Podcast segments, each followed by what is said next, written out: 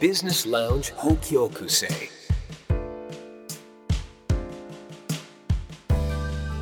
ここは札幌駅北口にあるバービジネスラウンジ北極星明かりを灯す金曜の夜今日はどんな出会いがあるでしょうそろそろあのお客様がやってくる頃ですあ辻井さんこんばんは。はい、こんばんはいらっしゃいませ辻さんは今日はじゃあ一杯目はどうしましょうか今日はね、ハイボールをいただきましょう。はいハイボールさっきちょっと少し飲んだからね。ああそうなんですねハイボールからご準備しますところで、優香さんさ、はいはい唐突なんだけど、うん食べ物は何が好きなの食べ物ですかもう食べ物全部大好 きもうね何でももう食べること趣味みたいなもんですからねね特にななんかこう、料理なのか素材なのか。チーズチーズが好き。ああ。チーズはもう生まれてきてから何トンレベルで食べてると思います何トンその体の中に入ったわけなん だ。入ったわとけ通だ過しとたわ思いけなまんすだ。そうだと思います、うんダンプ一杯とかみたいな感じだねいやもうねチーズはもう好き歴生まれてこの方そですれかチーズそのものなんか種類とかいろいろ前ねチーズ屋さんいやねファットリアビオ北海道さんノットさんのね高橋さんもお会いしたけどうんなんか種類好きなのあるあの結構その臭みが強いものとかも好きですしでもナチュラルチーズから何でも好きですね癖が強いのが好きなんだ、ね、癖が強いのが好きですねあよかった今日優香さんのことを一つ知って知ることができてえ ね 辻さんは好きな食べ物ああ僕、僕はあのおはぎかわい いいらっしゃいまどせうもお邪魔します。はいこんばんは一杯目何にしましょうかそうですね。僕もハイボールで付き合わさせてください。あハイボールああれあ僕のはいあの辻と言いますよよろしくお願いしまろす。しくお願いしますあの会計事務所あの私はやっておりまはいす、、私は有限会社経典木村という会社を父から継ぎました木村健太郎と申します。よあろしく二お願い代します目なんですねそうなんです。えーバーテンダー渡辺優香ですよろしくお願いしますよろしくお願いしますあの玉ねぎそうなんです。持ってきました。大量に袋に入ってますけれどもそ そうれですはどうしたんですかえっ、と僕の会社でやっている事業で、うんフードロスの事業があります。その中で、はい、えっ、と岩見沢の清水農園さんから、はい美味しい玉ねぎあるよっていうことになったので、うんあーありがとうございます経典木村さんっていうのはじゃあお父様がつけた名前なんですか違うんです、えー、ともともと父は測量の会社をやっていて、うんで僕は測量を継ぎたくはなかったので会社名変えてくれっていうことでえ測量の会社ってどう測量をするんだと思うんですけど例えばあの専門なんですかそうですそうですああそうなのんだ例えば木古内町から北斗市まであの新幹線来たじゃないですか、はいあそこの測量したのが僕の父をあの一部やっていて、すごいまあ、一部ですけどね歴史に残る仕事めちゃめちゃちょっとその尻内町というところにはいもともと本社があったので、はいあのそこが、えー、と尻内町の駅の隣が木古内町ってとこなので、ちょうどなんか測量になんか良かったんじゃないですかね。へーえ健太郎さんは測量をやりたくなくいやでも中学生の頃とか夏休みとか手伝いに行かされてたんですよ。でずーっと測量やらされててもう絶対大人になったらやりたくないと思ってたんですよ。大変 大変ですもんねきっとねそうそれでうちの家系的にあの男が生まれたのが、えー、とうちの家系うちの家族だけだったので3代目は健太郎のとこだからお前が2代目やれよっていうことで父からやったんですけど社名は変えるって言って、へ 社名はー変えました。経典っていうのはどこから来られたえっと、なん僕もともと歴史が好きで、はいえーえっとこれ西郷隆盛さんの四文字熟語からちょっと取らせていただいたんですけど「まあ、天を敬い人を愛す」っていうああーの四文字熟語があうっんうんうんてそこの、えー人を愛す」まで入れてしまうと漢字にするとちょっとなかなか誤解を生みそうだったのであのひ天を敬う方だけを取って木村をつけました。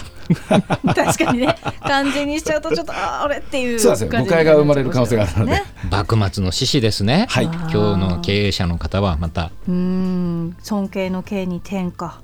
ありがとうございます。えー、素敵まあでも名前を変えたというよりは中身もじゃあまるっと変わってますそようねですもうまるっと変わりまして基本的にはフードロスっていうことに対してえ課題を持っていますでそれをどう解決していくのかということを会社の中でやろうかなと思ってまして、うんじゃあまあ今流行ってるじゃないですかフードロスをじゃいやだっあかてなんなくしましょうみたいな膨大なんでしょ、えっと想像の10倍ぐらい膨大だと思いますもうとんでもない量があってそうですよね、そこでじゃあ,、まあ解決方法っていうのはもう人それぞれだし考え方もたくさんあって、いろいろあるんですけれども、その中でじゃあ僕がどういう解決方法をチョイスしようかなって、たくさん考えてたんでいろんな方法があるんではいその中で、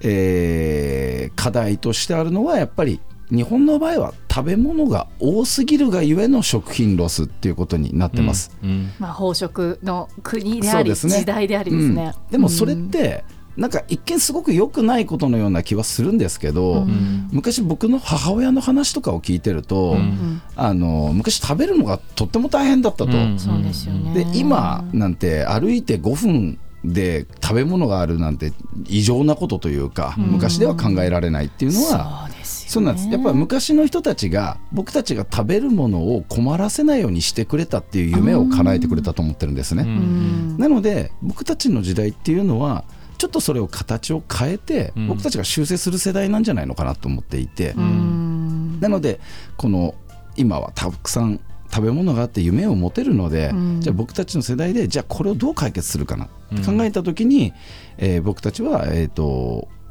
食べ物が多いのでにに日本もこう人口が減少してるので、うんだったら胃袋を増やして食べれる人を増やさないとなということでペットフードを作るようになりました。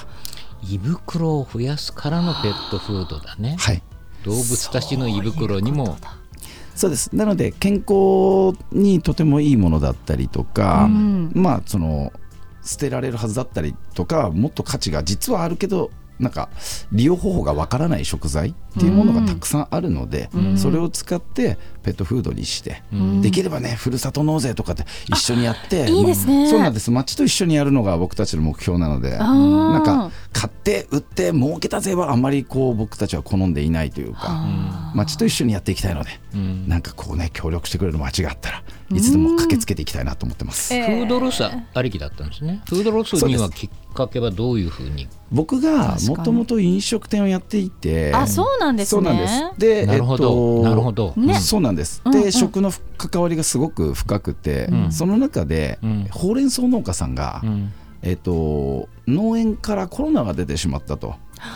いうことで、うんえっとそうか、あの収穫する人がいなくなっちゃったんですねあ。マンパワーが、そうなんです。ででもほうれん草は生えてくるじゃないですそかう。育ちますもんね、で袋から1ミリでも出てしまうと規格外扱いというものになって価格が下がってしまうんですね。あれ不思議でも1ミリでも1ミリでもダメです。あの梱包の問題なんですよね確かえっと厳密に言うと物流をよりえっと綺麗に積んでより多く運ぶためにあ量なんだそうなんです。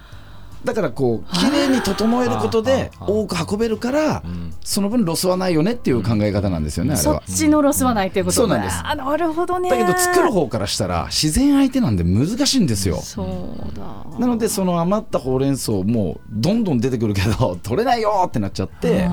じゃあそのどれぐらい余ったんですかって聞いたらうん5トンですって言われたんですよ。ほうれん草で5トン 想像つかなくないですか何株そうそうそれでじゃあどうにかしましょうっていうことで当時は、えー、と札幌市内でほうれん草5トンを配って、んあ3トンぐらいかな配って、でその農家さんのツイッターフォローしてもらって。で、えー、と残りの2トンは、えーパウダーとかにして、で賞味期限を延ばして、うんで、えー、とそのパウダーだったりえ一級品のほうれん草をクラウドファンディングでリターンしますよということでフォロワーさんが買ってくれたっていう、うんだからほうれん草いただいた人がなんかお礼として買ってくれたっていうなんかすごくハッピーなうん我が循環になってすごいですね、はい、なんかすごくいい流れだったなとでそこでやっぱりねそれをやってしまうと、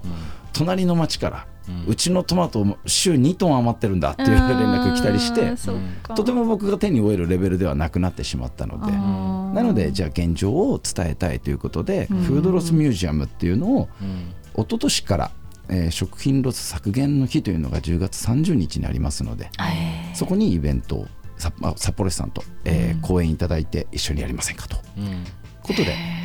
どんどんどんどん走っていったという。えどんなイベントなんですかえっと、食をえーまずフードロスってなんで起きてるんだろうっていうのをうん見て回って学べるパネルを高校生とか大学生とかと一緒に作りましたああでそこにじゃあ実際にじゃあ規格外野菜例えばじゃがいもとか玉ねぎとかいっぱい置いてあってなんでしゅ規格外になってしまったか、ううんん捨てることになってしまったかっていうのを手に取って持って帰ってもいいですよっていうようなイベントですね、うんまあ、入場料はあるんですけど、うんその分野菜持って帰って食べてみてくださいっていうう、んまあ、きっかけになればいいかなっていうようなイベントですね、うんまたそこで教育っていうようなねそうですねうん、そうだ意ね味合いもあって教育の方が僕はすごく興味があるというかあそうなんですかそうなんですすなんかね小さい頃勉強しなかったせいなの かすごく学びたいんですよえ ねあんまり好きじゃなかったですなんかもうずっと体育が好きでした体育会へ系えへえなのでそういうきっかけでなんかこう高校生とか大学生とかが学んでいただいてうん体験もしてもらってそれと一緒にこう農作業とかも一緒に行ったりとかうんしてなんかそこで子どもたちがじゃあどうやって解決したらいいっていうのを聞いて僕がヒントを得るっていう。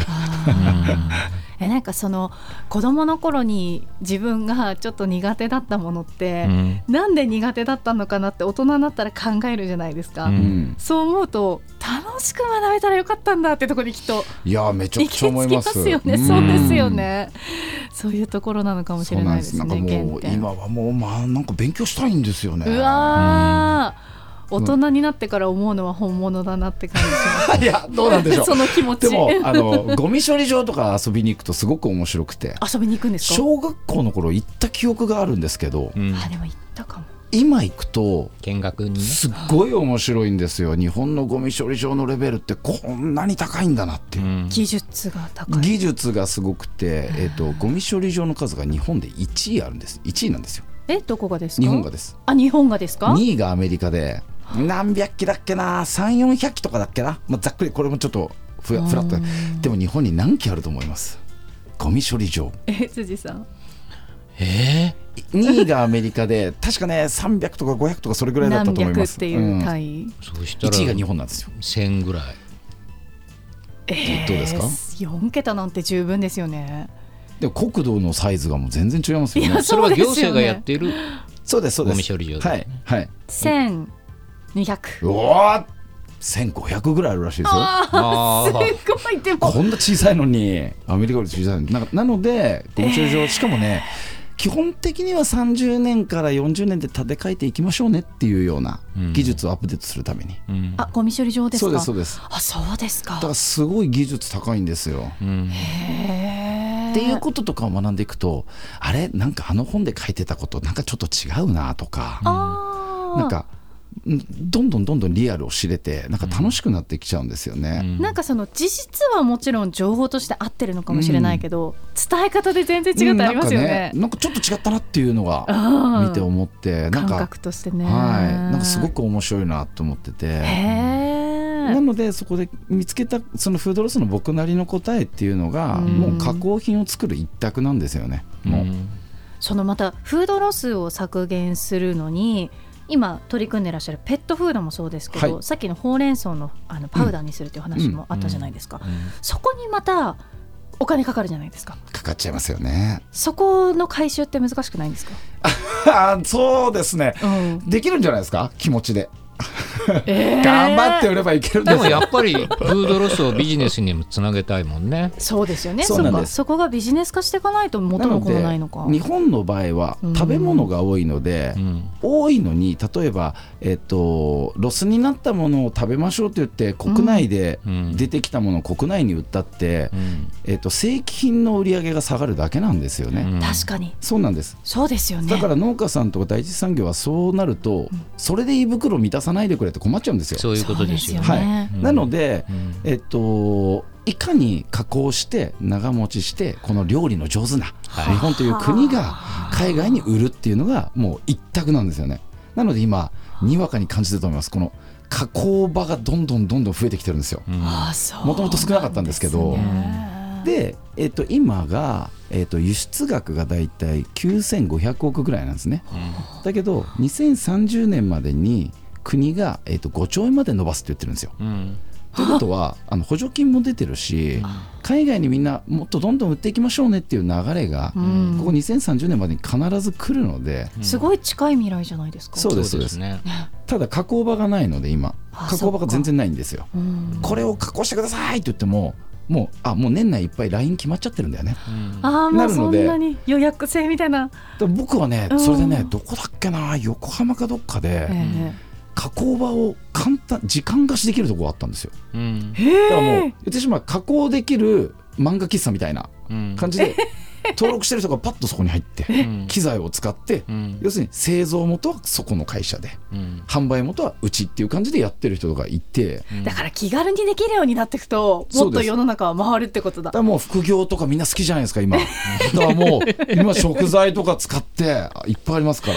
なるほど。だからもう加工ブームが来るんじゃないのかなと僕はへえ思ってはいますけどそれは海外に向けてとか。はいそうだと思いますうなんのでそのためにはやっぱ農家さんもハサップとか取っていただいたりとかしてうん海外に持ち込むための基準っていうのをクリアしていくなるほど基準がめちゃくちゃ大変なんですけどそうなんですか。農家さんもやる理由ねえなってなっちゃうかもしれないんですけどうんその流れさえできてくれたらその手間を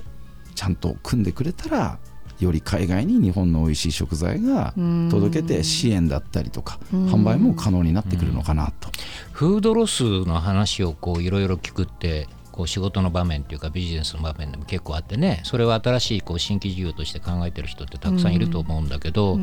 結構どうだろうな SDGs とうかん環境省とかって言ってホームページ見ても、今こう木村さんが言われたようなその解決方法って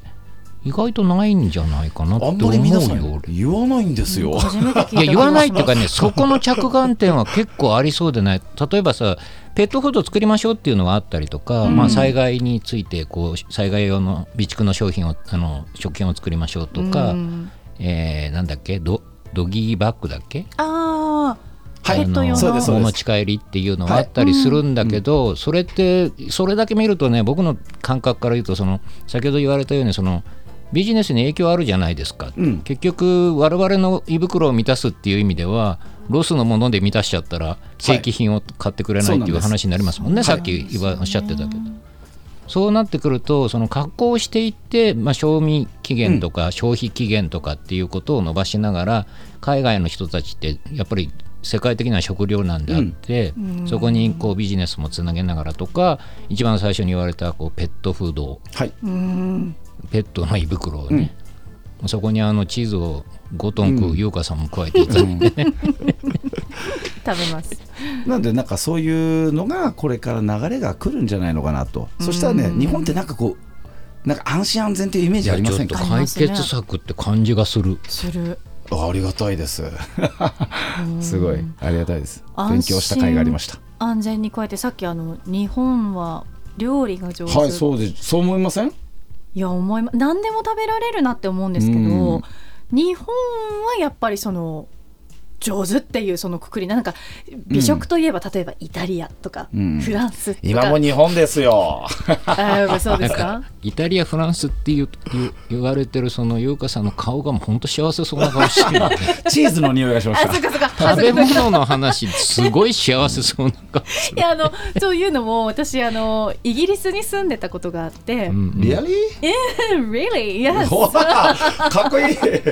ただイギリスっていうと、はいどういうイメージありますかややっぱビートルズじゃないですそか。のお題よくいやいやいやで、えーそっちそっちじゃなくて食品ね。食食あ食うんイギリスの食べ物。ああんまりなんかこう美味しくないようなっていうのはよくマヨネーズの味がとか聞きますよね。そっかそっかその素材の味とかその元の味も違うっていうのもあるんですけどやっぱりそのお料理が僕も美味しくな聞いっきたいてうん言われるじゃないですか、うんでも住んでた私からしたら素材が悪いわけでは全然なくて、うんもちろん味のその慣れ親しんだその日本のマヨネーズと味が違うとかはあるんですけど、その食べ方が違うんですよね。うん。食べ方のそのなんというか文化が違うので、うん向こう行くとバーとかにこう行くとテーブルの真ん中にごっそり調味料が置いてあるんですよ、うん。もう何十種類の。で出てきたものに自分で自分の味付けをして食べるっていう文化なんですよ。うんあじゃあ素材だけ。けで出てくるの？ほぼほぼもう玉ねぎと本か。うん当に塩味がちょっとついてるとかぐらいで出てくるので日本は食べられる状態で出てくるじゃないですか、うんなので日本から行くとそのまま食べて味がしないっていうのが美味しくないっていうその伝説的な感じでこうはい伝はいはいわったっていうよううんなうん話を聞いたりすると、うんでもだからそう思うとお料理されたものが出てきてそのまま食べられる日本ってそうかうんレベルが高くてやっぱりお料理が上手美味しいっていうこと信頼はあると思います。なそるんですねの加工、先ほど木村さんが言ったはい加工している食品っていうのうんはその今のイギリスじゃないけど、はいもうすでに加工の段階でこうすぐ食べられるような、そうですね。そういうものとかあるといいかもしれないですね。うんそ海外の流方通したが、ね、らね、うん最高ですよね昔アフリカのね、うん昔じゃない、まあ、ちょっとちょっと前だ34年前はいコロナ前にあのアフリカ行ったんですよはい。あーケニアにうん。ケニア行ったらね、えーみんな味が塩味なのはい。いやって言ったまらあそうケニアの方に怒られるかもしれないんだけど、あ味の種類っていうのがすごく少なくて、うん。うんー塩もう味おと肉と、えー甘み、甘みってあんまり感じなかったなだから羊のお肉に塩をかけるとかうんお豆を煮るなんかあお豆の煮た感じ、うんうんうん。うん主食っぽい感うじんですか、どこへ行っても大体そういうものを食べるので多分こう日本人がふ日頃から食べてるようないわゆる味うまみみたいなものってあんまり見かけなかったりするんだけど、きっとそういうのを知っていくとうん。またアフリカのねの中でもこう豊かになっていくという確かかにそこに行けますよねいけると思います。もうどこにでもいけると思いますよ。味をうねんそれこそあの「だし」っていう言葉が「だし」っていうそのままの言葉でうんヨーロッパとかにも広がってて、うんうんそのうまみっていうのがすごく日本独特のうんそのいいものとしてうんもちろん、その味として広がってるっていうのがうんいやーそう考えると可能性っていやあると思いますよ。しかもね食なんてみんな好きじゃないですか。いや好きです、うん大好きです、ううんんうんちなみに健太郎さんは好きな食べ物はいやー僕ですか。えーっとラーメンですね。 すごい普通で安心した じゃあでもあれですね農家さんから美味しいお野菜とかもらったら嬉しいですねもうもうねやっぱり旬の時期が来たら、うん本当に旬の食べ物がたくさんあって、そうですねなんかこの北海道で皆さんトウモロコシとかすごい好きじゃないですか、美味しいですだけど保存方法がやっぱり違うんですよあそうですかトウモロコシっていうのはスーパーのどこに置いてるかって考えるとあの割となんかこうなんていうんですかね冷蔵ではないところに置かれてるイメージありませんか、うんうん自分で剥いてうん持ってくみたいな、うんうん実はですねトウモロコシは冷蔵でしかもこう取ったら24時間以内に食べなきゃいけないっていうねでのもが聞いたことああるるんですようんう。んうんなのでなんか僕は実はそこも結構解決したくて、へーなんとかしてあのもぎたて24時間以内の美味しいトウモロコシが食卓に届かないかなっていうところいをやうんちょっとなんとか目指したいとは個人的には思ってます。うんどうしたらいいんだろうだしっかもてトウモロコシってうん1番と2番っていうのがあってうん必ず、えっと2番が、えっと食えースーパーに並ばれるもので1番は絶対捨てるんですよね。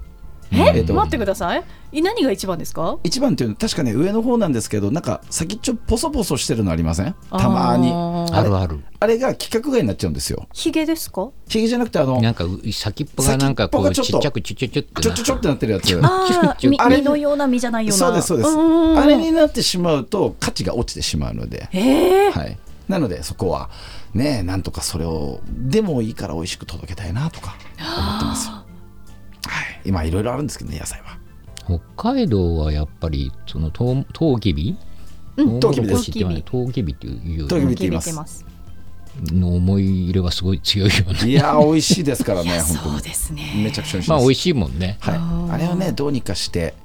なんかこうねやりたいなと思ってまいす、やせっかく最もう最大限にやっぱり美味しく食べたいですよね。美味しく食べたいです、うーん。だから米とトウモロコシ北海道牛乳も大変ですけどあーそうです、ね。米とトウモロトウモロコシもなんとかうーん。なんとかならないかなというなようんかな思いこがうありいまうす質問をいきなりぶつけてはい失礼かもしれいなやいいやお金儲けはなんかお考えになる時はあるんですかこれがやっぱりそのフードロスだけで言ってしまおうと思うとどうしても難しいんですよね。あで、えっと他にもたくさんそういうなんて言うんでしょうねえいい活動だなっていう活動ってすごくたくさんあるんですよ。ん子ども食堂とかもそうですし、んただ共通して皆さんの悩みは、うんえっとえー、と資金が回らないっていうそうですよねはい、とこなんですよね。でそこでよくこう、ね、どうしたらいいのかなって考えた時に、YouTube 見たりとか、うんいろいろ見ていても例えばクラウドファンディングをやろうとか、あえー、ととか、えー、17ライバーとかなんかそうあいーうライブ配信で投げ銭もらえばいいじゃないかとか、ーいろいろあるんですけどどうも僕の中でなんかちょっとピンとこない部分があって、うんクラウドファンディングはなんか一生に一度の奥の手っぽい感じもしちゃうあー特別感しそうなあんでりすますよね。と、うんもうちょっと支援の仕方というか、うんそういうのがもっとライトに身近にならなきゃいけないかなと思っていて、なるほど。えっと、そこでちょうど6月にリリースするサービスを作りました、うんそれが、えっと、頑張ってる人とスポンサーを掛け合わせる YourSpot っていうサービスなんですけれども、えっと、100円からスポンサードできるっていうスポンサーできるっていうサービスです。うんなので、もしもゴミ拾いしてる人がいたとしたら、うんもしその人の QR コードさえわかあのなんか T シャツとかにつけてくれたとしたら、うん QR コードで、うんえー読み込んでいただけたら、うん100円でその人の支援できるうんスポンサーになれてあー頑そし張たれらっていう。頑張れっていうことで100円を送るそしたらそのスポンサードされた方は、メッセージ動画を送ったりとか、うそれこそ何かステッカーでも何でもいいですし返礼品を用意していただいてスポンサー契約をそのプラットフォームで作るっていうのが、えーリリースされて、うんそうやって僕も、えー参加する自分で作ったサービスに自分で参加するんですけど。えー、そうなんですそね。こでなんかスポンサーさんを集めたりして、うんちゃんと1年間とか、えーちゃんと冠スポンサーさんとかついてうんうんうん活動できるようになっていけたらいいなと思ってるので、うんっていうのも、えー実は6月にリリースされます、うわ間に合えばいいんですけど、ー、ユアスポで検索したらじゃあ今後出てくる。出てきます「Your スポンサー」っていうサービスで、えー例えばあの僕サッカー好きなんですけど、ー歩いてたらポスターとか貼ってるじゃないですか、はい。選手のポスターとか、うんそこに QR コードが貼ってあって、うんピッて取ったら、えーその僕の u アスポのサービスに飛んでいただいて、うんえー、とそこでだけ買える動画うんがあー500円とか300円とかで今期の目標は何々ですってっていうのが送られてくる。うんでそこの、えースポンサーしてくれた人っていう一覧の中に自分のニックネームが入るいやー、わかりやすい。すごい素晴らしい。でなんかそういうふうに別うにん期限もなく、うん常にスポンサーを集められる状況とかにいやーすればいいのかなと思ってすいてっうんていうのがリリースされますっていうのが、まあ、もう一個事業もあるんですけど、うんなんとなく今の流れだとそういうのも作ってますっていうようなうんお話でした。もう一個はもう一個の方は、えー、とこれがで すねこれもチャレンジしてるんですけどこれはもう、えーハウスクリーニングっていういわゆる、えー、とお掃除のお仕事なんですけど、はいこのお掃除のお仕事ってめちゃくちゃ主婦の皆様が働きやすいんですよ。ほーえっと今働き女性の方がちゃんと社会に戻りやすくしようみたいなのがあるうん流れだと思うんですけど、うんその中で引っ越しで入る時って清掃入ってませんかうんあれって必ず誰かが掃除してくれてるじゃないですかそうですね。でもそれって実はいついつまでにこの部屋を明け渡してねって言われてるんですよね、うん不動産の方から、うん。なので何時に掃除しようが好きな時に行けばいいんですよねうんもうで例えば主婦の方がうちのサービスに登録していただければ、はいえお掃除を大体5項目で分けてますなので1箇所大体1時間ぐらいで終わるんですけれども、1箇所終わればまあサイズによってなんですけど1500円とか2000円の報酬を渡すことができて、うんでなので例えば幼稚園に子供預けてたりしてた時にもしトラブルがあったと言ってもうん期限さえ間に合えばうん。もういつ飛び出てでもいいしもう自由に出勤して好きな時間で1箇所2箇所3箇所5箇所うんやっていただけたら報酬をお渡しできてうんっていうようなものをやっています。あ一般家庭の普通のお掃除のサポートっていうよりもその不動産の明け渡しの時のそうですねさそっちの、えっと、両方あるんですけど、ん基本的に、えっと、在宅のサービスもありますし、んえっと、主婦の方とかに参加していただいているのはそういう、えーなんですかね空室サービスっていうのをや、来てもらっていて、でなのでねなんか例えば子連れで来てる方とかもいらっしゃいますし。ああ、なるほど。働き方まで。要するに働く方の方にこうフォーカスを当てたっていうそう感ですじですよね。そはいの人たちのニーズに働きたいというニーズに応えていくってこと。はい、うんでそうなんですなおかつより細かいことを言うとやっぱりインボイス制度が入ってくることによって、えっと今までその掃除してくれた方って個人だったんですよ。うんそういう方がどんどんどんどん入れなくなってきてしまっていて、うんうんうんうん空室のサービスをやる人がかなり少なくなってしまったんですよね。うんうんそうなんです、ね、なそこでじゃあこれどうにかして解決できないかなと思った時に、うん主婦の方がまあ大体時給約1300円から2000円ぐらい今お渡しできる状態になっていて、うんうんでその空室をどんどんどんどんやっていただけたらうんうん働きやますあ、いし、いつでもできるよっていうそう状です態だからね。はいうんでそこの管理もちゃんと、えーシステムがあるので、んもう本当に携帯でパッパッと見てあ、うんこれ今日いけるかなパチッと押せばうんあビフォーアフターの写真さえ送っていただければもう問題ない要は主催というか会社側もその雇用契約にする必要がないしとはいいうことがありますよね、はいまあ、インボイスって話してたからね。っていうようなやっぱ会計事務所の方なので、ご相談も 含めて。っていうのをねこういうなんか大体3本、まあ、お掃除って絶対あのなんか観光業の中で絶対必要だなと思っていて、必ずこの先観光で入ってくる人が1億人ぐらい入ってくるんだろうなと思うんですよね年間で。あそうですたよねだホテルって絶対チェックアウトを例えば15時じゃないですか、うんそれまでにベッドメイキングできなかったら予約入れれないんですよ。そうですよね今年ニセコが結構そういう状況になっちゃって、あーらってしいいうですね話を聞いて、うんはいもう単純に人が足りないんですよねお人で掃除するですねハウスキーパーさんが。うんなのでどっちかといえばもう案件はもうたくさんあるので、人にお掃除を一緒に覚えていきませんかというような方にフォーカスしてます。うん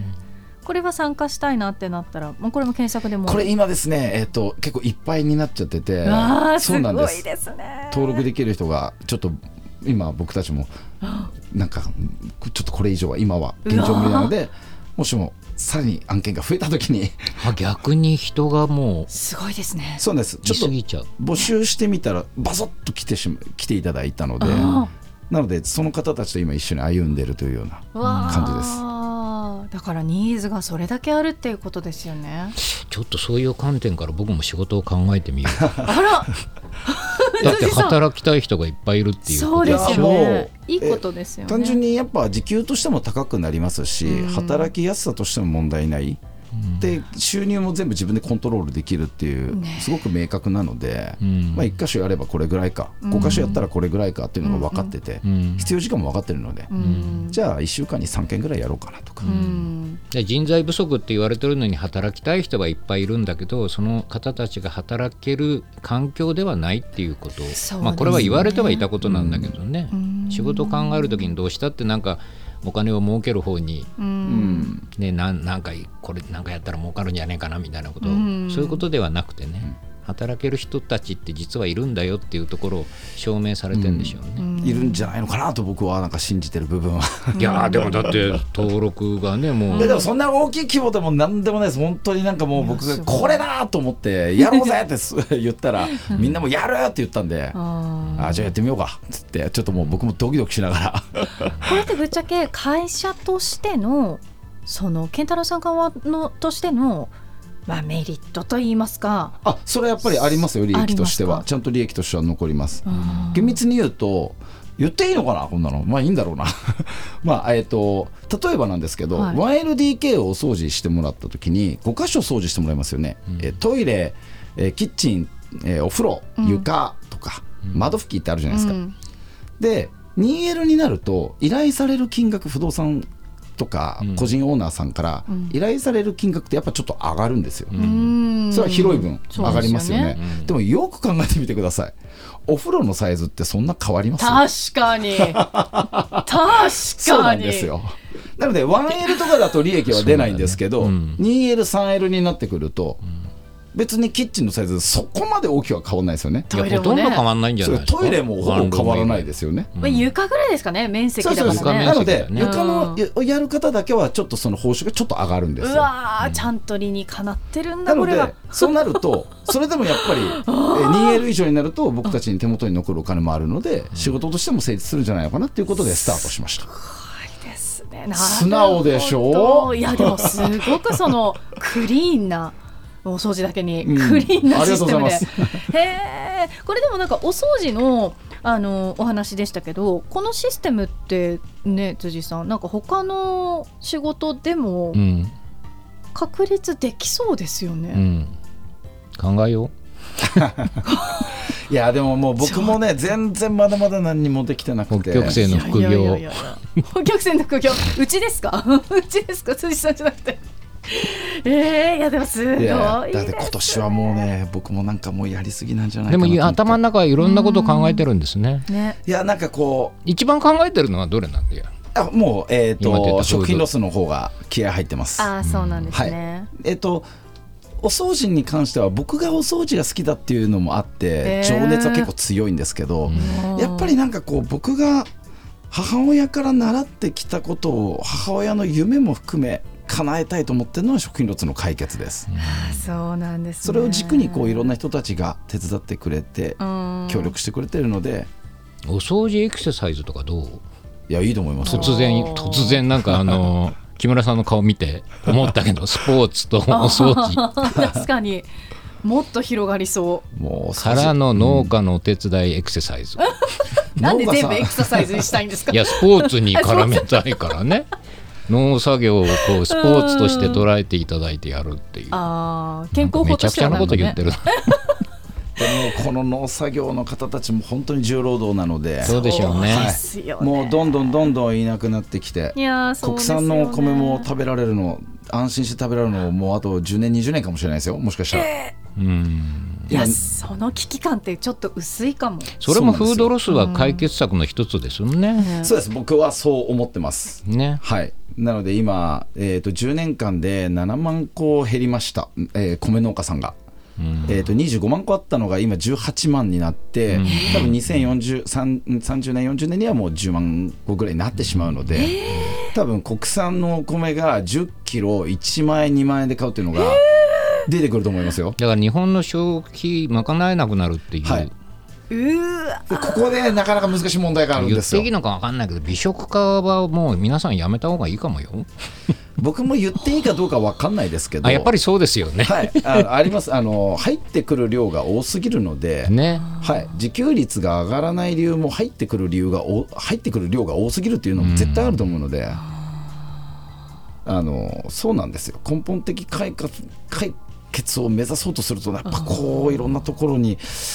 ね、痛みを伴なうん改か革みたいなふねちょっと痛みなのかもしれないけど美食というもの自体が何かこう一つ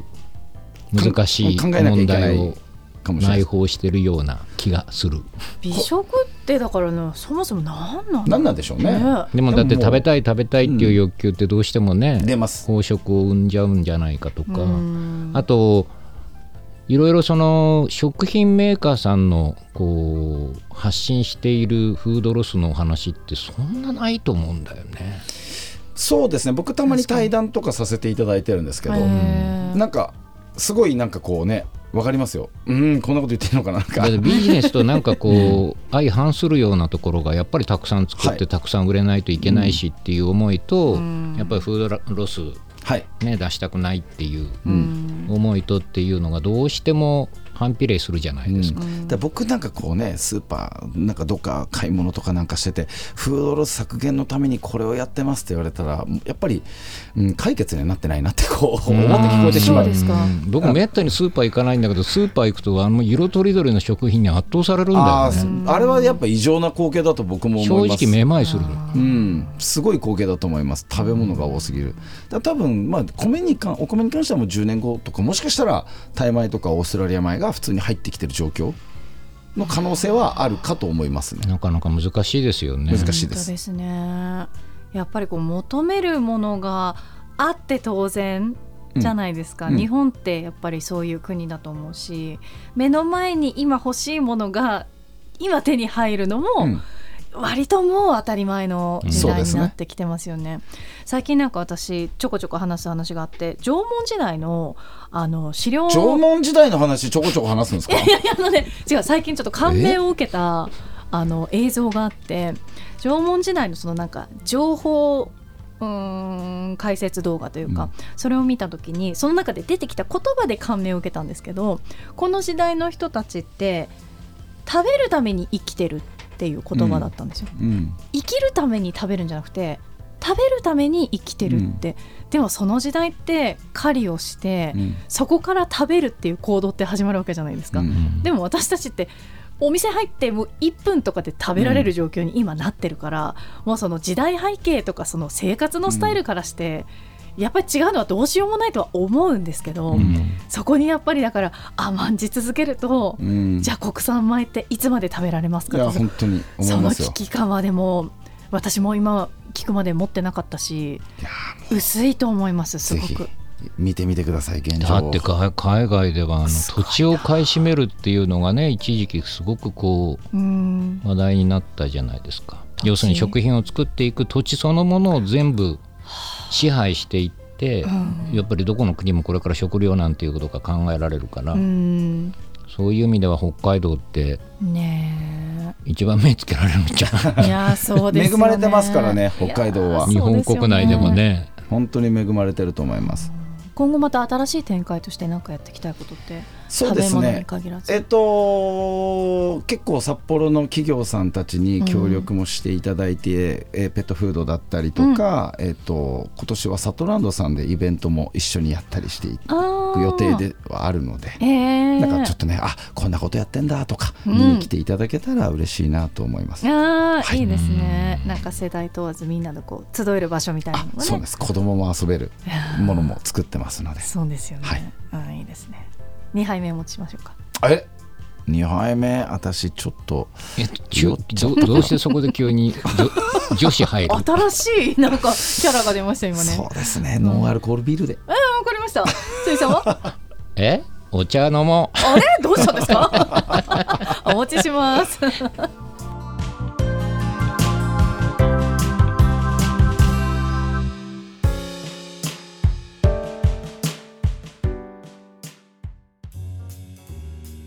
ビジネスラウンジ北極星 BAMC は財務会計の幅広いニーズにお応えする総合コンサルティングの会社です代表取締役辻健之介さんに聞いてみたいことなど質問も募集していますメールアドレスは bamc アットマーク fmnorth.co.jp bamc アットマーク fmnorth.co.jp までお相手はバーテンダー渡辺優香でした月がやけに眩しい夜行きつけのバーで飲む一杯いくつもの夜を重ねて人は前へ進む必要なのは勇気と決断それを支えるチームメイト東京札幌名古屋台湾企業経営そして資産管理を総合支援するコンサルティングファーム BAMC